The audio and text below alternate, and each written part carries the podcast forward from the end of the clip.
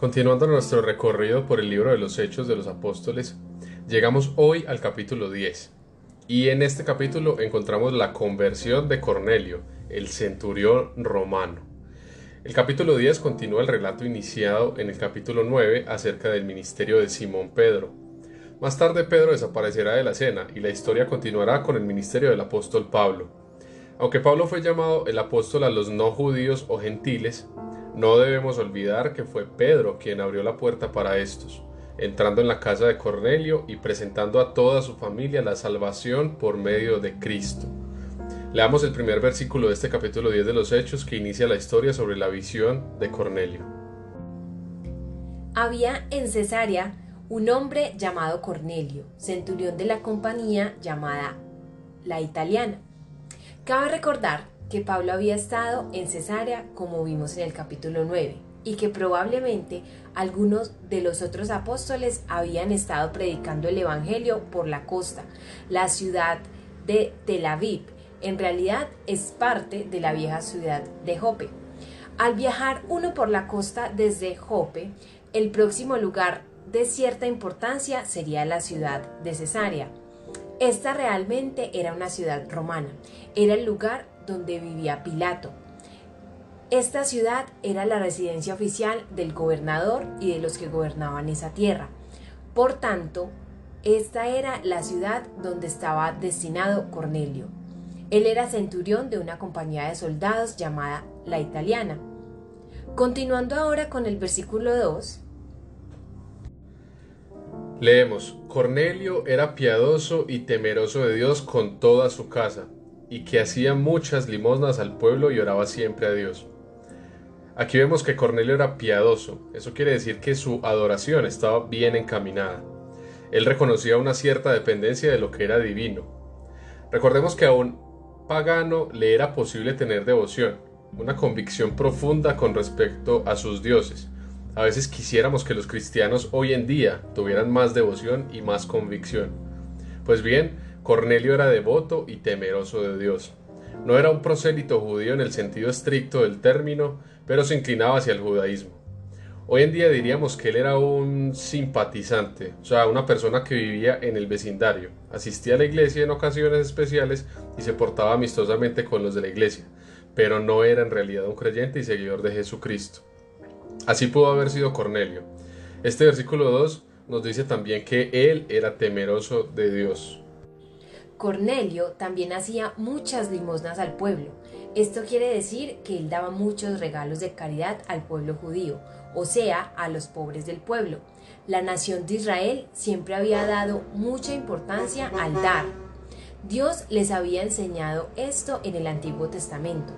Nosotros hablamos a veces de dar el diezmo o la décima parte, pero es obvio, al estudiar el sistema mosaico, que ellos en realidad daban tres décimas partes, daban para el funcionamiento del gobierno, que en el principio era una teocracia o gobierno regido por Dios. Luego pagaban el impuesto del templo y en tercer lugar daban un diezmo de todo lo que producían, de modo que Israel había sido un pueblo bastante generoso en cuanto al dar. Es interesante que aún hoy hay muchas grandes obras de beneficencia que han sido fundadas por los judíos. Por cierto, que no hay ningún grupo de gente en nuestros días que dé tan generosamente como lo hace la comunidad judía en muchos países para apoyar la nación de Israel. Son un pueblo realmente muy generoso. Volviendo al capítulo 10 de los Hechos, vemos que Cornelio oraba a Dios siempre. Este centurión presentaba sus necesidades al Señor. Él, espiritualmente hablando, necesitaba más luz y la quería tener. Probablemente no sabía mucho acerca de la oración, pero igualmente oraba a Dios siempre. Ahora el versículo 3 de este capítulo también nos dice, este, o sea, Cornelio, vio claramente en una visión como a la hora novena del día que un ángel de Dios entraba donde él estaba y le decía, Cornelio, este centurión era un oficial del ejército romano, un soldado profesional, era un hombre de influencia, también tenía una influencia grande sobre su propia familia e influía sobre todos en su alrededor. Al parecer era un buen hombre desde cualquier punto de vista. Hoy en día muchos le considerarían un cristiano de los más buenos, un hombre sobresaliente, pero en realidad no era cristiano, no había escuchado el Evangelio, nunca había aceptado a Jesucristo como su Salvador. Aquí tenemos un ejemplo de un hombre que vivía según la luz espiritual que tenía. Juan 1.9 dice así acerca de Jesús, aquella luz verdadera que alumbra a todo hombre, venía a este mundo. Este centurión romano no había conocido a Jesucristo ni había entrado en su presencia, pero vivía según la luz que tenía.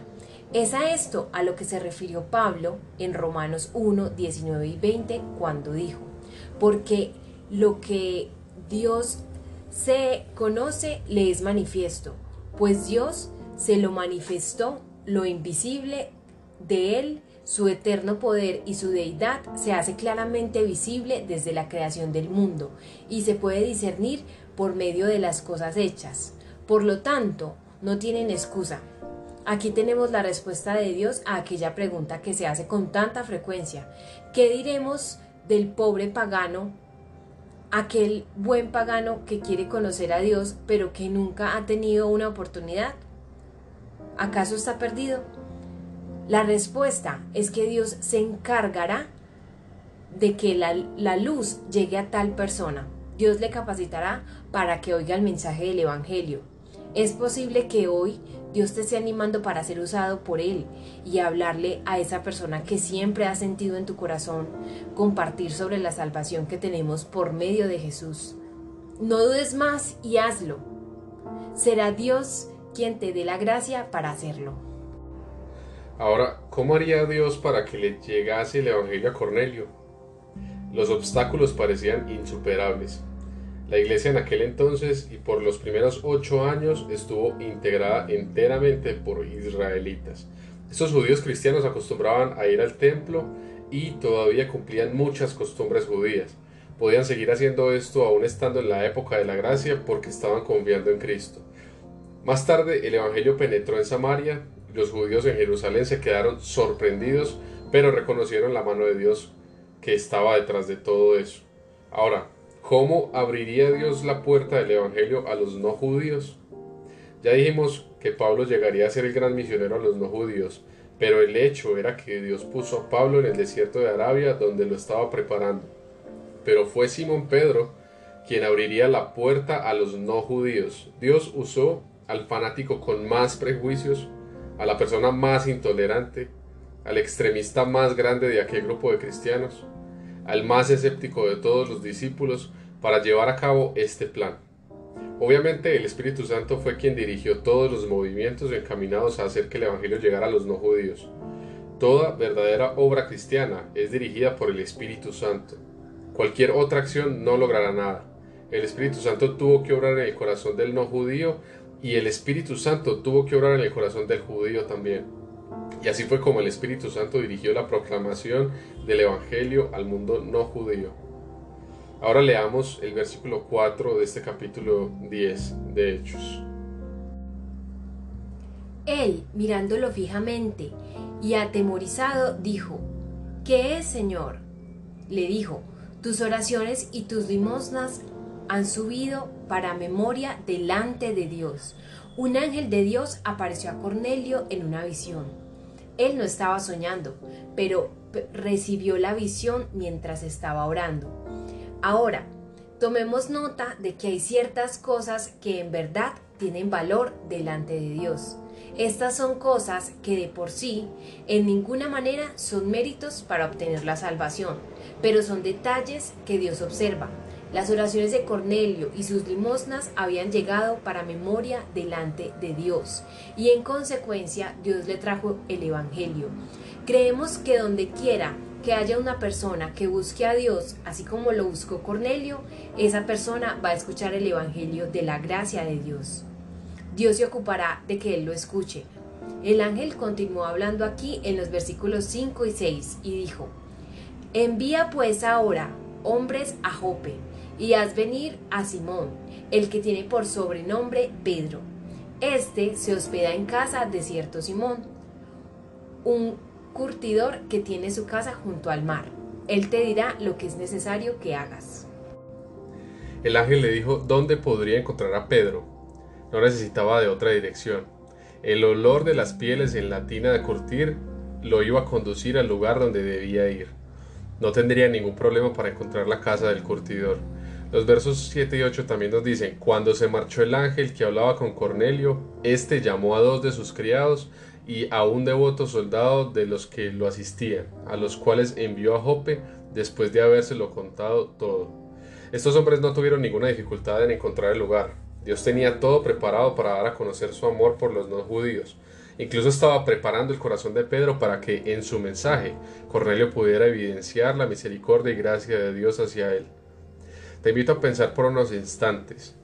¿Consideras que conociste a Dios por tus propios méritos o esfuerzos? Dios hizo cosas increíbles para conquistar tu corazón.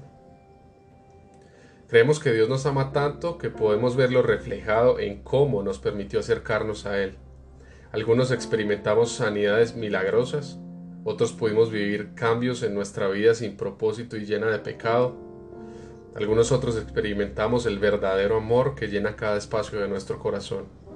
Hoy queremos invitarte a agradecer a Dios por todo lo que ha hecho en tu vida y a revivir la esperanza en tu corazón con la promesa de que el que comenzó en nosotros la buena obra, la perfeccionará hasta el día de Jesucristo. En tus brazos cada miedo y temor se apaga